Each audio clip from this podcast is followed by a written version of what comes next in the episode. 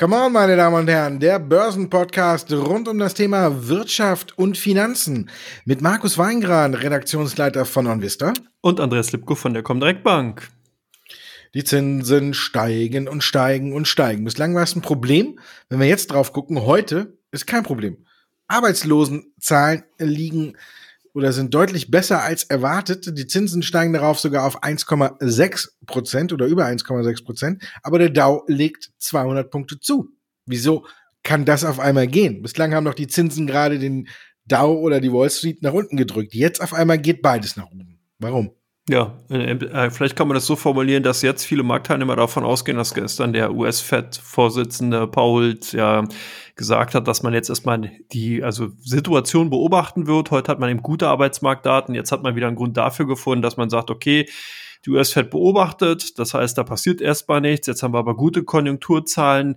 Die US-Renditen steigen, klar, auf über 1,6 Prozent sind sie angesprungen sozusagen. Aber man hat ja auch schon so ein bisschen eingepreist, dass die Rendite bis zum Jahresende am US-Anleihemarkt eventuell bis auf zwei Prozent wieder ansteigen könnte. Das heißt, so richtig ja, überraschend ist es ja dann nicht mehr. Abend jetzt spielt man die Karte, naja gut, die Konjunktur erholt sich in den USA, das könnte wieder ein Grund sein, Aktien zu kaufen, wobei ich aber auch hier nochmal eher warnt den Finger heben will. Ich glaube nämlich tatsächlich, dass wir auf einen späten Abend dann wieder Gewinnmitnahmen sehen könnten, wie wir es zuletzt auch öfters gesehen haben. Das heißt, dass wir jetzt die Anfangseuphorie so kurz vor US-Eröffnung und vielleicht auch noch zu Beginn der, des US-Handels dann erstmal noch erhalten bleiben oder erhalten sehen aber dass dann zum Wochenende vielleicht doch der ein oder andere die Gewinne mitnimmt und wir dann eher wieder so auf Null zurückkommen. Also ich würde hier noch nicht allzu stark und zu euphorisch sein.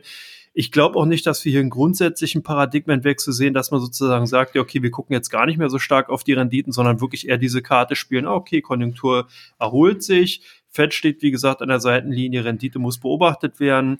Das oberste Ziel sehen wir. Jetzt ist nur die Frage, wie schnell eben genau die Renditen ansteigen und wie schnell sich sozusagen die US-Konjunktur erholen kann, weil das kann man sich vielleicht gar nicht mehr vorstellen. Wir waren ja im vergangenen Jahr schon auch vom eigentlichen Zinsniveau her wesentlich höher als jetzt und von daher muss das jetzt nicht unbedingt der totale äh, Lockdown eben für die Aktienmärkte sein, wenn eben auch die US-Fed die Zinsen wieder anhebt, weil es wäre eigentlich auch mal gesund, wenn wir eigentlich wieder von diesem Nullzinsniveau oder nahe Nullzinsniveau wieder ein bisschen mehr anziehen können oder würden, weil wir dann nämlich auch wieder Pulver hätten, was man verschießen kann. Jetzt stehen die Notenbanken ja sowohl die EZB als auch die US-Fed mit dem Rücken zur Wand. Und wenn wir hier tatsächlich ähm, ja, nochmal Wirtschaftsschwächen sehen oder eben auch andere äh, un, un, ja, ungelegene Ereignisse, dann kann, können die Notenbanken eigentlich noch kaum reagieren, beziehungsweise nur noch ihr Instrumentarium nutzen, was eben mittel- bis langfristig wirkt, aber kurzfristig keine großen Signalwirkungen mehr für die Märkte bereitstellt. So zumindest meine Meinung. Hast du denn eine andere Interpretation dazu?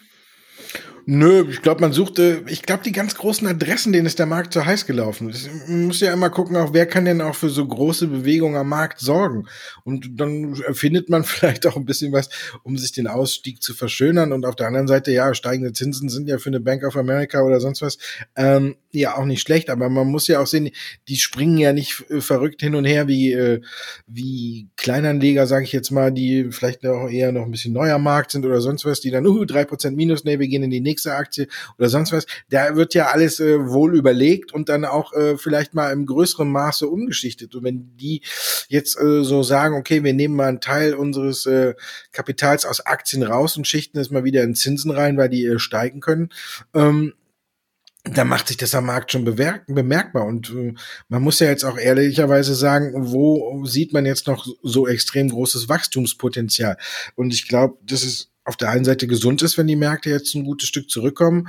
Ähm, ist ja auch nicht auf breiter Front, sondern man muss halt gucken, suchen, wir haben ja schon die ganze Zeit drüber gesprochen, suchen sich die Märkte oder die Anleger eine neue Spielwiese. Was will man aus der Akte auf dem ja, jetzt kann man schon sagen, wir kommen ja so langsam auf Niveaus, wo man wieder mal hingucken kann. Ne? Wenn jetzt mal sieht, dass man eine, eine Tesla äh, sich äh, gut äh, ein Drittel nachgegeben hat von fast 900 jetzt auf Richtung 600 US-Dollar, dann kann man ja schon mal wieder ein Auge dahin werfen.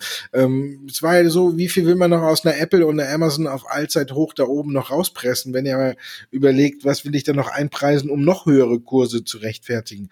Ähm, von daher glaube ich, dass viele große Adressen auch gesagt haben, ja, okay, da kann man tatsächlich nicht mehr rauspressen. Und bevor ich jetzt äh, zugucke, wie die Aktie von äh, Apple vielleicht um drei, ein halbes Jahr oder drei, vier, fünf Monate einfach nur seitwärts läuft oder zumindest bis zu den Zahlen, suche ich mir halt mal was anderes und gehe woanders hin. Und wenn es dann nur Zinsen sind, verdiene ich auf jeden Fall mit 1,53 oder jetzt über 1,6 Prozent äh, bis zu Zahlen mehr, als wenn ich das Geld in der Apple-Aktie parke. Von daher kann es schon sein, dass ja auch ein paar größere sicher diesen Weg gewählt haben und dass es die Märkte ein bisschen nach unten gedrückt hat. Weil wir müssen ja im Grunde genommen sagen, äh, einen fundamentalen Auslöser oder so dafür, dass die Werte jetzt auf einmal so stark zurückkommen. Ja, Zinsen kann man anführen, Inflationsängste ja auch. Äh, warum steigen die? Weil die Ölpreise nach oben schießen. Paul hat ja auch beruhigt und alles. Im Grunde genommen war es, ist es ja so, dass jetzt die guten Arbeitsmarktdaten ja eigentlich auch eine Marktbelastung waren in den letzten Wochen, weil dann ja auch alle gesagt haben, dann ändert die Fed nachher ihren Kurs. Heute äh, ist dann äh, alles, was die letzten Tage, Wochen äh, so ein bisschen gegolten hat, wieder außer Kraft gesetzt. Und wir haben dann so ein bisschen verkehrte Welt, weil normalerweise müsste sich ja eigentlich alles noch mehr erholen. Die, die Arbeitslosenzahlen sprechen ja auch dafür, dass wir weiter auf dem Weg zurück sind zur Normalität. Nur jetzt spielen die Märkte halt eben auf einmal nicht mehr mit, weil es schon eingepreist war. Oder siehst du was anderes? Nein, nee, du hast ja gerade schon sehr gut auch ausgeführt, was die großen Investoren jetzt teilweise eben auch bei den Tech-Aktien noch sehen und wo man da eben auch wieder Chancen sieht. Aber so ein bisschen ist natürlich so, dass die, die Zeit, wo man sozusagen die Zitrone richtig auspressen konnte, da ordentlich Saft rauskam, die ist halt vorbei. Wir sehen jetzt zwar natürlich weiterhin auch Kurssteigerung beziehungsweise Gewinnsteigerungspotenzial bei einigen Tech-Unternehmen, aber nichtsdestotrotz war das Bewertungsniveau, was wir in einzelnen Sektoren gesehen haben, schon sehr, sehr hoch. Nehmen wir zum Beispiel eine Tesla. Die hat natürlich, als sie noch das Alleinstellungsmerkmal Alleinstellungsmerkmal hatte und wirklich der E-Mobility-Pionier war und sogar er ja auch als Tech-Konzern angesehen wurde, als wirklich Automotive-Konzern. Da ist natürlich klar gewesen, dass man hier sehr, sehr viel eingepreist hat. Bloß jetzt wird natürlich hier dieser Branchenprimus oder beziehungsweise der, der Technologievorreiter ja auch von anderen Konzernen gejagt und zwar nicht nur unbedingt von den NIOs und Xiaopeng, äh, äh, ja, Xiaopengs und Li Autos dieser Welt, sondern eben auch von Volkswagen, Toyota und den großen Daimler, die eben wirklich jetzt auch erkannt haben, hey, wir müssen hier nachliefern, wir müssen hier wirklich jetzt auf diesem Feld auch wieder äh, Gebiete zurückgewinnen und die hängen natürlich jetzt auch an den Fersen, beziehungsweise ziehen sogar gleich auf mit Tesla. Und da wird es natürlich schon schwierig.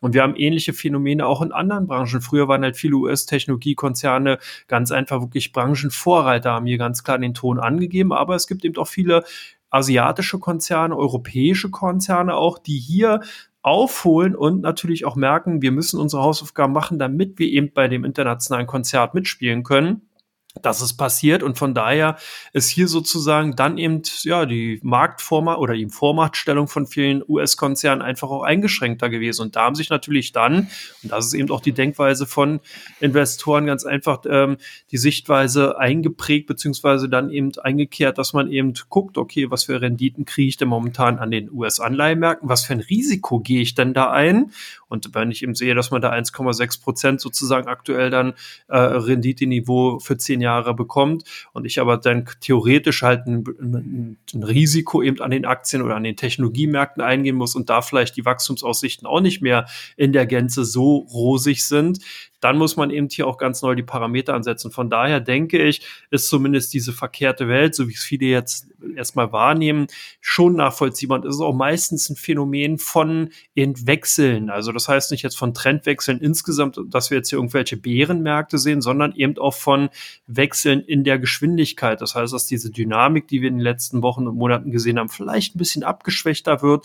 Und das ist dann eben auch schon ein Paradigmenwechsel. So diese alte Story, äh, Good News are Bad News oder oder Bad News are Good News. Das muss halt alles langsam eingepreist werden. Und wie wir ja eben auch an den heutigen Ereignissen gesehen haben, gewöhnen sich die Marktteilnehmer dran. Und ganz wichtig, und ich denke mal, das ist wirklich auch momentan das Zünglein an der Waage, ist natürlich die weitere Liquiditätsversorgung für die Aktienmärkte insgesamt. Und ob das jetzt erstmal die Notenbanken in erster Linie waren und sind und bleiben werden oder ob es dann die unzähligen Konjunkturprogramme sind, die jetzt von Staatsseite kommen, das wird erstmal gespielt. Die Inflationstendenzen, die sich daraus ergeben können, weil wir jetzt hier tatsächlich von den US-Hilfsprogrammen oder von den staatlichen Hilfsprogrammen äh, mal betrachtet äh, aus oder beobachten können, die sind zwar momentan auf der Agenda, werden aber erst noch nicht wirklich richtig hart gespielt, sondern die werden eben wirklich erst als, na, sagen wir mal, wie so eine Gelb äh, bei den Ampelphasen gesehen. Aber wie gesagt, noch scheint erstmal alles grün zu sein. Ich bin jetzt kein Bulle geworden, aber zumindest sehe ich jetzt noch keine Crash-Gefahr. Oder siehst du da noch andere Aspekte? Eine Crash-Gefahr sehe ich auch nicht, aber ich sehe, dass sich die Märkte neu orientieren, sich neu finden, wie du schon gesagt hast. Man muss das Ganze jetzt tatsächlich mal einordnen. Und jetzt ist tatsächlich, ähm, glaube ich, dass viele feststellen, ähm, was will ich noch einpreisen? Und das haben, glaube ich, äh, die Institutionellen schon ein bisschen früher erkannt als der normale Anleger. Man muss ja sehen, das habe ich ja auch schon vielleicht mal so ein paar Mal versucht, so ein bisschen zu erklären oder ob es tatsächlich stimmt, ist halt meine Meinung dazu, dass wir die letzte Welle von neuen Käufern äh, jetzt zusätzlich auch noch gesehen haben. Wir wissen ja, wenn wenn der große breite Markt anfängt über äh, Börse zu berichten, ja, ich, ich habe es heute bei MySet auch gesagt, wenn ich hier sitze und nebenbei mal ein bisschen Radio höre und äh, um sieben Uhr quasi zur Primetime ist auf einmal einer vom äh, vom großen deutschen äh, Fondsanbieter zu Gast und spricht eine Stunde über das Thema Börse, was er, was äh, bei dem Sender ungefähr quasi fünf Jahre nicht beachtet wurde, ähm, dann ist es ein Zeichen dafür, dass der Letzte da ist, ja, dass der Letzte jetzt aufmerksam geworden ist. Und dann kennen wir ja auch die Reaktion, wenn viele neue an den Markt kommen, ähm, wow, Allzeithoch. Dann guckt man, wow, von März bis dahin, puh, ja, verdoppelt, verdreifacht. Und dann denken viele, ja, das muss ja so weitergehen. Und dieser Schwapp der Leute, die darauf noch aufspringen, der ist, glaube ich, jetzt auch erschöpft. Und dann stellt man sich halt eben die Frage, wer will mir die Aktie jetzt noch abkaufen oder wer will die jetzt noch holen, wenn die auch schon auf dem Markt sind und aber jetzt auch feststellen, hm, läuft ja gar nicht so schnell wie vorher. Und das ist, glaube ich, auch so ein bisschen und ja, es ist kein Crash, sondern ich denke, es ist eine, ich glaube, es ist was Neues Muss man auch sehen. Normalerweise per Definition, wenn du siehst, dass eine, eine Apple, äh, eine Apple sag ich schon, eine Tesla über 30 Prozent korrigiert, kannst du ja auch nicht mehr von Korrektur eigentlich in dem Sinne sprechen, sondern da würde man ja im Grunde genommen eigentlich schon äh, was Schlimmeres hinter vermuten, ne? Sondern man würde ja denken, solche Bewegungen hast du bei Apple in so kurzer Zeit ja, äh, bei was habe ich denn mit Apple heute? Bei Tesla äh, so schnell eigentlich nur gesehen, wenn was bei den Zahlen nicht gepasst hat oder sonst was. Aber jetzt ist ja eigentlich gar nichts. Man muss ja sagen, Tesla ist auf einem guten Weg. Nur jetzt fragen sich halt tatsächlich dann einige, wie du schon gesagt hast, Technologieführer, alles, die anderen müssen da erstmal hinterherkommen. Damit vielleicht auch durchaus verdient, dass man der am Markt der teuerst bewertete Autobauer ist. Aber irgendwann hat man sich gefragt, geht das dann auch so weit, dass man so teuer ist wie alle anderen Autobauer zusammen. Und dann hat man festgestellt, nö, wie du sagst, die anderen holen auf. Und dann renkt sich das Ganze so ein bisschen ein. Ich sehe keine Crashgefahr. Ich sehe eher, eher äh, positiv, es hält sich alles auf, aber wir kommen auch zur, zur Normalität zurück. Und diese Normalität heißt einfach auch, dass viele, viele Aktien durch diesen Run überbewertet waren und sich jetzt quasi wieder so ein bisschen äh, dann tatsächlich äh, auch ans allgemeine Marktgeschehen oder an die Konjunkturdaten, die wir haben, da anpassen. Und deswegen geht es ein bisschen nach unten. Und muss man deswegen jetzt äh, alles rausschmeißen und äh, rotieren im Depot? Naja, gut, alles rausschmeißen nicht. Aber ich glaube, wir haben ja noch einen sozusagen Strategiewechsel, äh, der sich anbahnt für 2021. Das hatten wir hier in dem Podcast auch schon öfters besprochen. Ich denke, dass die Chancen für die Old Economy Werte sehr, sehr gut sind. Wir haben ja schon gesehen, der Automotive-Sektor ist wunderbar gelaufen in den letzten Wochen. Hier wird teilweise sogar Technologieunternehmen oder Aktien von Technologieunternehmen outperformt. Und ich kann mir vorstellen, dass wir auch andere Branchen sehen werden, die eben jetzt von dieser neu oder der aufkeimenden Konjunkturhoffnung und dem baldigen Start der Konjunkturerlung natürlich dann auch ganz klar profitieren können. Und ich glaube einfach, dass man hier durchaus nochmal einen Blick erstmal auf die Old Economy werfen kann, weil wir hier wirklich sehr, sehr viele äh, äh, Unterschiede haben, weil oft öfters mal gefragt wurde, ja, sind nicht Parallelen zu 2000, 2001 erkennbar, wo eben der, die Dotcom-Blase äh, geplatzt ist. Auf der einen Seite schon, klar, aber auf der anderen Seite eben auch nicht. Damals sind wirklich alle Aktien gestiegen. Da kann man sagen, Alt und New Economy zusammen haben eben wirklich luftige Höhen erreicht. Was wir diesmal gesehen haben, ist ja hauptsächlich eine Hosse-Bewegung, eine Kursrallye, gerade der New, New Economy, der Technologieunternehmen und die Old Economy, die waren ja eher so die Partypooper und haben hinten angehangen. Und deswegen, es gibt viele Bereiche. Guck dir eine Deutsche Telekom zum Beispiel, also aus dem Telekommunikationsbereich an. Ja, Sleepy Telekom sozusagen oder eben auch AT&T in den USA. Da gibt es etliche Beispiele für, aus sehr, sehr vielen Branchen. Chemiebranche hat aus meiner Sicht heraus auch noch Nachholpotenzial und so weiter. Also hier gibt es, wie gesagt, aus dem Sektor oder aus diesen Bereichen doch durchaus noch Möglichkeiten. Und ich denke, wir werden erstmal tatsächlich die Möglichkeit haben, dass man doch eine Rotation sieht. Das sieht man jetzt auch teilweise von den letzten Handelstagen. Zyklische Aktien werden gekauft, dann werden die defensiven Aktien eher gekauft, zyklische wieder abgestoßen, je nach äh, äh, Nachrichtenlage. Und das ist auch ein gutes Zeichen dafür, dass wir sozusagen eine Konsolidierung sehen, die nicht zu einem Crash neigt, sondern eher wirklich zu ja einer Branchenrotation und die wird auch im, Großen über das Jahr hinweg aus meiner Sicht herausgespielt und wenn dann wirklich auch das in der Old Economy eingepreist ist, dann sollten vielleicht tatsächlich die roten Lampen bei vielen angehen, weil dann eben äh, ähm, Technologieunternehmen und eben auch die Old Economy verhältnismäßig hochgepreist sein könnten. Da muss man aber sehen, wie die Konjunktur insgesamt sich darstellt. Also da wird noch sehr sehr viel passieren. Also von daher, ich denke, eine Rotation könnte ein sinnvoller Weg sein. Oder was sagst du? Ja, also denke ich auch. Ich denke, man muss äh, jetzt wieder äh, feiner selektieren und man kehrt wieder so ein bisschen back to the roots und äh, die Steigerung äh, werden nicht mehr so hoch sein. Und wer jetzt dann noch ein bisschen mehr rausquetschen muss als sonst, man muss ja gucken, quasi muss man ja 2020 irgendwo in gewisser Weise ein bisschen ausklammern als Sondereffekt. Ja, wenn man jetzt guckt, wie, wie eine Apple im Durchschnitt gewachsen ist bis 2019 oder auch wie viel der DAX im Durchschnitt gewachsen ist, dann muss man ja sagen, äh, dann ist es umso erstaunlicher, dass die Nasdaq hier mit einem Riesenplus äh, das beste Jahr seit über zehn Jahren hingelegt hat. Ähm, und das in der Pandemie, ja, weil eben, wie du schon sagtest, die ganze New Economy äh, explodiert ist und total überbewertet wurde und die Old Economy ist eben nicht mitgelaufen. Deswegen ähm, habe ich äh, auch ich finde, Banken ist jetzt wieder, wenn die Zinsen steigen und man geht davon aus, dass sie noch ein bisschen weiter steigen, da muss man sich ja auch die Bankenbranche angucken. Die läuft ja im Vergleich äh, auch jetzt zur New Economy äh, auch sehr gut und alles. Und äh, dann haben wir Öl, Ölpreis steigt, Inflation wird durch Öl, Ölaktien kommen wieder und dann muss man halt gucken, ob man nicht vielleicht noch so ein paar Sonder äh, Konditionen oder Sonderfälle hat. Ich gucke dann gerne immer auf GE und bin jetzt, äh, die fangen auch unten wieder also so langsam an zu drehen. Und wenn man jetzt sagen würde, wir hätten keine Corona-Pandemie oder sonst was gehabt, dann muss ich sagen, wenn das alles nicht gewesen wäre und wir im ganz normalen Zustand wären, dann würden sich jetzt viele auf GE zum Beispiel stürzen, wenn das eine Situation ist, die, äh, wo man sich die durchaus angucken kann und Turnaround, siehe ThyssenKrupp oder so, die wären ja auch nicht so schnell so gestiegen, wenn wir nicht hier so viel Geld im Markt hätten. Also von daher glaube ich ja, man sollte ein bisschen äh, rotieren, man sollte vor allen Dingen ein bisschen mehr ähm, regenerative Energien wieder rausnehmen, weil ich denke, hier haben wir das genauso gesehen, dass diesen Hype, dass alles heiß gelaufen ist. Aber die kommen ja jetzt auch ein gutes Stück zurück. Aber ich glaube, auch hier muss man sich darauf einstellen, dass die selbst, wenn wir diese Krise, Krise kann man es ja nicht nennen, aber diese Korrektur überstanden haben, dass es danach nicht mehr in dem gleichen Tempo wieder nach oben geht. Das denke ich. Und ich denke, wir sollten jetzt zu Teil 2 kommen. Gute Idee.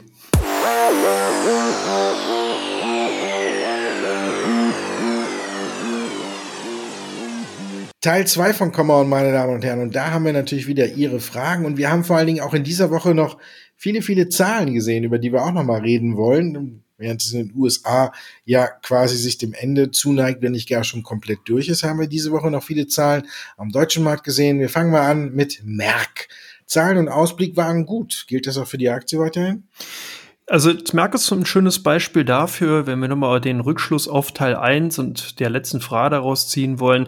Das ist eben ein schönes ein Unternehmen, ist sehr, sehr breit aufgestellt, ist in sehr vielen Sparten unterwegs und dahingehend eigentlich auch ein netter defensiver Wert. Also von daher, wenn ich mir die Zahlen ansehe, wir haben hier eine sehr, sehr hohe Nachfrage eben bei der Labortechnik gesehen, die natürlich dann eben gerade eben auch durch die Dienstleistung für Arzneimittelherstellung und so weiter natürlich sehr stark angekurbelt wurde. Da hat man eine Übernahme gesehen. Das heißt, die auch auf dem operativen Feld eine, äh, eine Expansion, das was auch immer wieder gut ist, weil man sich natürlich dann auch hier in wichtigen Bereichen einfach besser und fester positionieren kann. Und was ganz interessant ist, bei der Spezialchemie-Sparte ein Zuwachs, ein Umsatzzuwachs von 33 Prozent, was natürlich der Halbleiterindustrie und 5G-Technologie geschuldet ist. Also insgesamt sieht man hier, das ist nicht ein klassischer Pharmakonzern, der wirklich jetzt nur so ein bisschen diese, dieses schnöde, langweilige Image eines Pillendrehers hat, sondern tatsächlich eher ein Unternehmen, wo man man eben merkt, ja, sowohl in der Hightech, also in der Hochtechnologie, als auch eben in dem Old Economy Part unterwegs ist, also hier so ein bisschen im Gesundheitswesen. Die Zahlen haben sich durchaus sehen gelassen. Umsatz insgesamt plus 8,6 Prozent auf 17,5 Milliarden Euro gesteigert. EBITDA plus 18,6. Also hier kann man wirklich sagen, alle Hausaufgaben gemacht. Auf 5,2 Milliarden. Das ist eine ordentliche Marge, finde ich, für einen, für einen sozusagen quasi Pharma oder in Anführungsstrichen Mischkonzern zeigt sich auch in der Dividendenstrategie plus 10 Cent drauf auf 1,40 Euro. Also ich finde, das ist ein durchaus interessantes Unternehmen und die Zahlen konnten sich sehen lassen. Ich denke, dass wir hier auch durchaus gute Chancen haben, dass sich die Aktien für 2021 oder in 2021 noch weiter gut entwickeln können. Jetzt wird es interessant bei der Lufthansa. Rekordverlust. Werden sich da die Aktien auch gut entwickeln oder siehst du das eher als Warnzeichen? Nö, als Warnzeichen sehe ich es nicht. Da sieht man zum Beispiel wieder, ja, das war eingepreist. Das hat jetzt auch nicht so die ganz große äh, Belastung im Kurs gebracht, sondern hat nur so ein bisschen äh, belastet. 6,7 Milliarden ist natürlich ein Pfund, aber da haben wir in den USA schon höheres gesehen und, und äh, danach Kurssteigerung. Lufthansa ist jetzt quasi aber auch äh, in der Verantwortung. Ich glaube, dass es keine Belastung ist jetzt muss man gucken, wie es weitergeht. Das erste Quartal ist ja traditionell ähm, oder die ersten Monate nicht so sehr äh, für Lufthansa prickelnd, weil da auch nicht so viele fliegen, weil es keine Urlaubsmonate sind. Aber man muss trotzdem jetzt langsam anfangen, dass man ein bisschen Licht am Ende des Tunnels erkennt. Äh, dann ist es nicht schlimm. Und wenn man das nicht erkennt, dann könnte es schlimm werden. Ich glaube, dann äh, sind die Warnzeichen dann doch gegeben. Aber aktuell glaube ich nicht, dass es belastet. Ich glaube, ja, es wird noch abzuwarten sein, wie man es einordnen soll. Ich bin immer noch nicht so zu 100 Prozent davon überzeugt, dass wir schon die große Reisewelle im Sommerurlaub sind. Ich denke, wir werden es eher äh, Richtung, was ist Herbstferien, ne? Herbstferien sehen, dass viele Leute dann erst wieder ein bisschen entspannter in Urlaub fahren können. Weil ich glaube, im Sommer, wenn noch nicht so viele geimpft ist, wenn Corona immer noch in aller Munde ist, dann hat man da keine Lust, äh, die Gef Gefahr zu laufen, sich im Urlaub anzustecken oder so. Also ich weiß nicht, ob man dann entspannt Urlaub machen kann. Also von daher muss man das noch ein bisschen abwarten. Ich glaube, das Jahresergebnis war schlechter erwartet worden, ist jetzt eingepreist oder ist eingepreist. Ist keine Belastung. Wir müssen einfach gucken, wie es weitergeht. Vonovia hat sich auch gut geschlagen. Du hast ja die ganzen Aktien, ne, mit den guten Zahlen. ist, äh, wären Immobilienwerte jetzt noch der Fels in der Brandung? Die Zahlen waren ja gut. Zu meiner Verteidigung muss ich sagen, du hast ja netterweise die Aufstellung gemacht, von daher hast du mir ja die netten Unternehmen zugeschanzt und du kannst dich dann sozusagen mit der DAX-Resterampe auseinandersetzen. Nee, stimmt ja nicht. Da, da kommt ja noch gleich ein ganz schickes Unternehmen, was ja sicherlich noch von dir auch entsprechend gewürdigt wird. Aber gehen wir mal zu Vonovia zurück. Ähm, genau, Immobilienwerte jetzt generell fällt in der Brandung. Ähm, das ist eine schön interessante Frage. Ich sag mal so auf der einen Seite schon, gerade wenn man die Inflationskarte natürlich hier spielen will, dann ist das sogenannte Betongold ja immer äh, eigentlich ein sehr, sehr gesuchtes Gut gewesen und auch eine Anlageklasse, die natürlich in solchen Zeiten stark profitiert hat. Die muss man aber sehen bei Vonovia, das ist der größte deutsche Wohnimmobilienkonzern, 354.000 Wohnungen insgesamt in Deutschland, 60.000 Wohnungen zusätzlich halt auch nochmal im europäischen Ausland. Also man sieht hier schon wirklich ein richtig großes Dickschiff in diesem Bereich, aber eben auch mit Fokus in den Städten, die so ein bisschen angefangen haben zu stänkern. Viele können es jetzt nachvollziehen. Natürlich ist hier in einigen großen Städten die sogenannte Mietpreisbremse eingezogen worden und davon ist halt Vonovia auch erstmal betroffen worden. Das bedeutet, man hat hier in den nächsten fünf Jahren jetzt erstmal einen Stopp, um eben die Mietpreise anziehen zu können können muss aber nicht unbedingt negativ für den Konzern insgesamt sein, kann aber erstmal so ein bisschen die Gewinndynamik rausnehmen. Die Zahlen, die wir gesehen haben oder die man sehen konnte, die waren ganz gut. Gewinndynamik sieht gut aus. Gewinn soll bei 1,275 bis 1,325 Milliarden liegen. Auch eine interessante Zahl. Man geht ja so bis in den Zehntel-Millionen-Bereich runter oder sogar in den einstelligen Millionenbereich runter. Bin ich gespannt, ob das tatsächlich so wird. Und, äh, und die zeigt sich auch in der Dividendenpolitik. und das ist für mich auch immer ein schönes, äh, schöne Indikation, vielleicht auch für den einen oder anderen Neubörsianer. Schaut halt auch immer darauf, wie sich die äh, Dividendenpolitik bei den Unternehmen darstellt. Es gibt viele Unternehmen, die wirklich über mehrere Jahrzehnte hinweg kontinuierlich die Dividende angehoben haben. Das bedeutet einfach auch, dass das operative Geschäft bei diesen Konzernen gut läuft, dass man hier ein gesundes Unternehmen hat, was eine entsprechende Bilanz hat, eben um eben Dividenden erhöhen zu können und eben an die Aktionäre ausschütten zu können. Und das ist halt schon mal so ein bisschen auch eine gute, ja, ein Filterkriterium, um eben solidere Unternehmen eben herauszufiltern.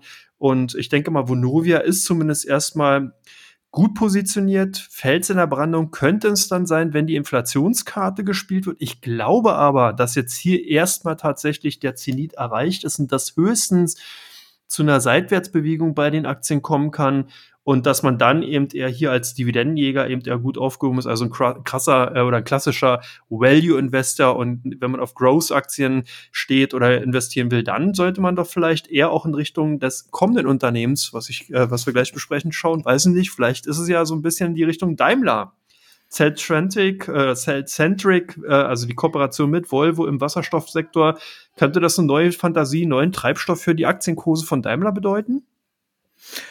Ja, ich glaube schon. Aber man muss sagen, Daimler ist ja jetzt nicht erst seit gestern oder vorgestern äh, Anlegers Liebling. Wir haben ja auch hier im Podcast schon äh, recht ordentlich immer für Daimler getrommelt, also wir sind noch nicht im Depot, der ist selber schuld. das ist halt äh, jetzt noch so ein, äh, so ein i-Tüpfelchen, sage ich mal, obendrauf. Wir haben ja zuletzt auch die Fantasie gehabt, dass eben äh, die Lkw-Sparte gesondert an die Börse gebracht wird, was ja auch so jetzt so ein neuer Trend ist, dass man sich aufspaltet, weil man äh, in der Breite mehr wert ist, die einzelnen Geschäftsteile, als zusammen in einem Konzern. Das hat die Aktie schon angetrieben. Dann muss man tatsächlich sagen, ähm, wenn man im Immobilien, im Immobilien, ich habe heute irgendwas mit meiner Zunge, im Automobilsektor zu Hause sein wollte, dann hat man sich äh, vor ein paar Monaten, vor ein, zwei Monaten vielleicht eine Tesla angeguckt und hat gedacht, hm. Dann hat man sich eine Build Your Dreams, die ich auch sehr gut finde, angeguckt und hat gedacht, hm. Dann egal NIO, egal wo du hingeguckt hast, außer jetzt europäische Autobauer, hast du ja alles äh, auf Top-Niveau gesehen. Und dann tust du dich halt auch eben ein bisschen schwer. Und man muss ja sagen, bei den deutschen Autobauern kommt jetzt so ein bisschen raus, die haben den Trend nicht verschlafen. Und das ist auch das, was ich schon seit ein paar Wochen und Monaten äh, sage. Auch das hier ist so ein Beispiel dafür, dass die Großen diese Wasserstoffwelle äh, nicht verschlafen haben, sondern dass es eben im Geschäfts äh, Bericht so ein kleiner Posten ist, dass er nicht auffällt oder sonst was. Ja, auch eine Siemens Energy oder so, die sind alle im Wasserstoffbereich tätig. Aber wenn diesen Geschäftsbericht Siemens vorliest, dann ist das so ein kleiner Punkt, dass der untergeht und dass man vielleicht auf den Gedanken gekommen ist, die haben das alle verschlafen. Aber die haben es, glaube ich, alle nicht, oder sage ich schon seit Wochen, äh, die haben es nicht verschlafen. Es ist nur nicht so aufgefallen. Und diese Kooperation ist wieder auch so ein äh, nächster, glaube ich, Nackenschlag für die äh, Wasserstoffbranche, die ja extrem explodiert ist und die ja ja, man muss ja, muss ja fairerweise sagen, wenn Neil, äh, Neil irgendwie äh, drei Millionen Umsatz macht äh, mit Wasser oder äh, wie heißt es, überspitzt formuliert, ähm, ja, dann fällt das natürlich ins Gewicht. Wenn Daimler drei Millionen Umsatz macht, dann sagt einer, sucht einer im Geschäftsbericht mit der Lupe, ja, wo waren denn die drei Millionen mit Wasserstoff? Und das ist vielleicht so der Unterschied. Und äh, ich glaube, ja, es ist neuer Treibstoff für die Aktie. Es zeigt, ja, Daimler verschläft den Trend nicht und äh, vor allen Dingen, da Volvo Geld zahlt für, um in dieses äh, Joint Venture reinzukommen, muss man sagen, scheint ja auch Daimler hier ein bisschen die bessere Technik zu haben und ähm, in Kooperation wird sie wahrscheinlich noch besser, aber Volvo wird ja auch nicht geschlafen haben. Und ich denke, ja, ist neuer Treibstoff und ich denke, ja, Daimler wird weiterhin gut laufen und äh, um dich zu loben, auch VW wird gut laufen. Hast du auch gut gemacht. Henkel, äh, ja, was macht man denn aus den Zahlen von Henkel? Mm, ja, zumindest macht, kann man aus den Zahlen. Ja, zum Beispiel, ja. Äh, ich glaube, die stellen die auch her. Die haben, sind ja im Konsummittelbereich oder im Konsumgüterbereich äh, unterwegs, aber ich glaube, die haben da eher so ein bisschen den Fokus auf Industrieklebmittel und Friseurbedarf. Ähm, Henkel, ist, Henkel ist aber ein schönes Beispiel für so einen Nachzügler. Ich würde die gar nicht mal jetzt unbedingt ähm, abschreiben, sondern das ist so ein bisschen so ein Hidden Champion könnte es tatsächlich werden. Wenn die Lockdown-Maßnahmen wirklich gelockert werden und wenn auch wieder die Friseurläden, wie wir es ja jetzt auch gesehen haben, und du warst ja auch beim äh, bei dem Friseur, hast ja der Friseurtermin das neue Gold, haben wir ja gesagt. also wenn die dann auch sozusagen nachhaltig wieder aufmachen können und hier so alles wieder zur re relativen Normalität zurückkommt, dann brummt auch die Kassen oder dann brummt äh, auch das Geschäft bei Henkel wieder. Und das ist dann eben genau dieser Zeitpunkt, wo solche Konzerne eine Renaissance erleben. Der Nettogewinn, klar, die sahen erstmal heftig aus, minus 32,5 Prozent auf 1,4 Milliarden gesunken. Umsatz aber auch nur minus 4,3 Prozent. Also das heißt, man sieht schon, hier ist einiges äh, gemacht worden in der Bilanz. Man hat hier also einiges einfach vorgenommen und gesagt, so, wenn wir jetzt einen Kehr ausmachen, dann aber richtig. Weil was ganz interessant ist, wenn man so ein bisschen tiefer in die Zahlen reinsteckt, dann fand ich ganz interessant, dass der Onlinehandel bei den Konzernen mittlerweile tatsächlich 15 Prozent des kompletten Umsatzes des Konzerns ausmacht. Und das ist mal eine Zielgröße. Also gerade so in Richtung New Economy mal geschielt und der Onlinehandel tatsächlich im abgelaufenen Quartal plus 20 Prozent angezogen ist. Also für mich ein Konzern, der es verstanden hat, auch hier einfach auf die Zeichen der Zeit zu achten und halt das Geschäft im digitalen Sektor und halt im Onlinehandel wesentlich stärker zu fördern und zu fordern. Und von daher könnte das sich wirklich in den kommenden Quartalen auszahlen. Das heißt, man überlässt hier nicht den Amazons und äh, was ich Zalandos dieser Welt sozusagen den Onlinehandel, sondern man geht jetzt hier selber mit rein und man hat natürlich auch hier die Werbeerfahrung, einfach um eben solche Produkte entsprechend eben auch unterbringen zu können. Also ich finde Henkel wirklich gar nicht mal so uninteressant. Die Zahlen, du hast recht, die waren jetzt erstmal so, hm, was macht man daraus? Aber wenn man mal so ein bisschen zwischen die Zahlen guckt, sehe ich da durchaus Potenzial und ich finde den Konzern insgesamt gar nicht mal so uninteressant. Ja, willst du viel? Sprüh mit Priel, ne? ist aus meiner Kindheit hängen geblieben. Oder willst du viel? Hör Teil 3. Wir kommen zu Teil 3 von unserem Börsenpodcast.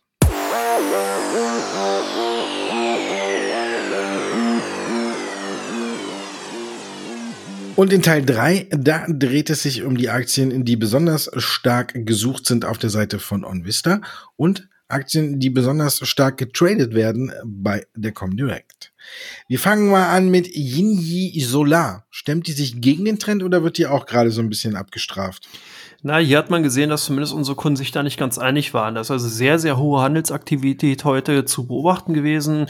So im frühen Nach, äh, frühen Vormittag äh, oder späten Vormittag hin hat man gesehen, dass hier die Kurse wieder etwas anziehen konnten, also die Nachfrage dann sozusagen dem Verkaufsdruck doch äh, entgegenstehen konnten und sogar größer war. Das ist natürlich nach den Zahlen, die man jetzt gesehen haben, Gewinn plus 79,5 Prozent, Umsatz plus 35,4 Prozent durchaus nachvollziehbar. Also hier sieht man so ein bisschen, dass die einfach noch in aller Munde sind, dass halt viele jetzt diese Schwäche, die wir in den letzten Tagen gesehen haben, für Zukäufe genutzt haben. Also zumindest tendenziell würde ich jetzt mal sagen, eher von der Käuferseite mehr gesucht gewesen. Dann bei euch die Nano-Repro gesucht. Was steckt dahinter? Schnelltest. Schnell, Schnelltest. Ganz schnell Test. Die Aktie ist ja explodiert. Und da haben natürlich viele geguckt, wie es da weitergeht. Es gab eigentlich äh, diese Woche keine Nachricht mehr, sondern eher oder was die suchen? Letzte Woche hatten wir die guten Nachrichten, ist die Aktie dann trotzdem nochmal richtig nach oben geschnellt. Jetzt ist er auch wieder ein gutes Stück zurückgekommen. Ich glaube, jetzt ist es so wie bei vielen äh, auf dem Niveau, wo sie ganz gut aufgehoben ist. Das Ganze im Schnelldurchlauf von einer Woche. Wenn man guckt, aufs Jahr gesehen, hat die Aktie ja schon ähm, ja, ist ein Tenberger, die stand ja noch äh, Anfang vergangenen Jahres bei 60 Cent. Jetzt äh, waren wir in der Spitze, glaube ich, bei 23 oder 24, sogar noch ein Stück höher. Jetzt sind wir wieder so um die 17 rum. Also ich glaube, da ist jetzt alles erstmal so auch so ein bisschen eingepreist, alles im Schnelldurchlauf und äh, da wäre ich jetzt wieder ein bisschen vorsichtiger. Tesla haben wir auch schon drüber gesprochen. Ne? Bei euch dann wohl auch eher, wenn man auf die Kurse so guckt, Verkaufskandidat? Ja, war, nee, letzten Tag. Ich habe die jetzt auch wirklich nur exemplarisch reingenommen. Eigentlich könnte man Tesla tatsächlich jeden Tag reinnehmen. Die sind immer unter den Top 5 der ausländischen Werte. Aber ich fand es halt mal ganz interessant, weil wir doch viele Zahlen jetzt auch gesehen haben in den letzten Tagen von NIO und von Li Auto, wo man eben sieht, dass ähm, hier auf der einen Seite natürlich die Konkurrenz Tesla auf den Fersen ist, aber auf der anderen Seite auch so ein bisschen die, die Umsatz- oder die Zuwachsdynamik rausgeht. Also dieser, das Segment insgesamt kommt sozusagen jetzt in die zweite Phase weg von den wilden Zeiten, wo halt äh, wirklich noch sehr, sehr viel Fantasie drin ist, eher zu, zu gediegeneren Zeiten. Und das sieht man bei Tesla auch. Hier sind auch die Käufer wirklich wesentlich vorsichtiger gewesen. Man sieht also wirklich eher, dass hier Gewinne mitgenommen werden. Äh, sind aber weiterhin in aller Munde sozusagen. Also von daher wird es auf jeden Fall spannend bleiben, ob wir jetzt bei Tesla tatsächlich nochmal eine Rückkehr zu den alten Höchstkursen sehen oder ob hier die Aktien weiter durchgereicht werden. Momentan eher auf der Verkaufsseite bei unseren Kunden zumindest. Und bei euch die BYD. Wir haben ja eine schöne Kombination, sehe ich gerade. Ja, ne, hervorragend. Eigentlich müsste ich jetzt einfach nur bei deiner Ausführung äh, Tesla gegen BYD tauschen. Dann wären wir schon fast mit der Antwort durch bis auf noch die Tatsache, dass äh, BID ähm, diese Woche noch eine Kooperation oder eine Bestellung von der Deutschen Bahn, äh, von DB Regio vermeldet hat, dass sie fünf E-Busse verkauft haben. Und damit haben sie sich eigentlich jetzt, wenn es vielleicht gut läuft, noch einen neuen guten Partner an Land gezogen. Aber im Grunde genommen gilt auch hier das Gleiche wie für Tesla, auch extrem nach oben gelaufen. Zuletzt dann auch äh, leichter Abverkauf, äh, leichte, leicht ist auch jetzt schön gesagt, ne? Korrektur in der Aktie. Wenn wir uns überlegen, so eine Nachricht, äh, Deutsche Bahn äh, Schrägstrich DB Regio bestellt fünf Busse bei äh, E-Busse bei Build Your Dreams ähm, vor, was sagst du, anderthalb Monaten.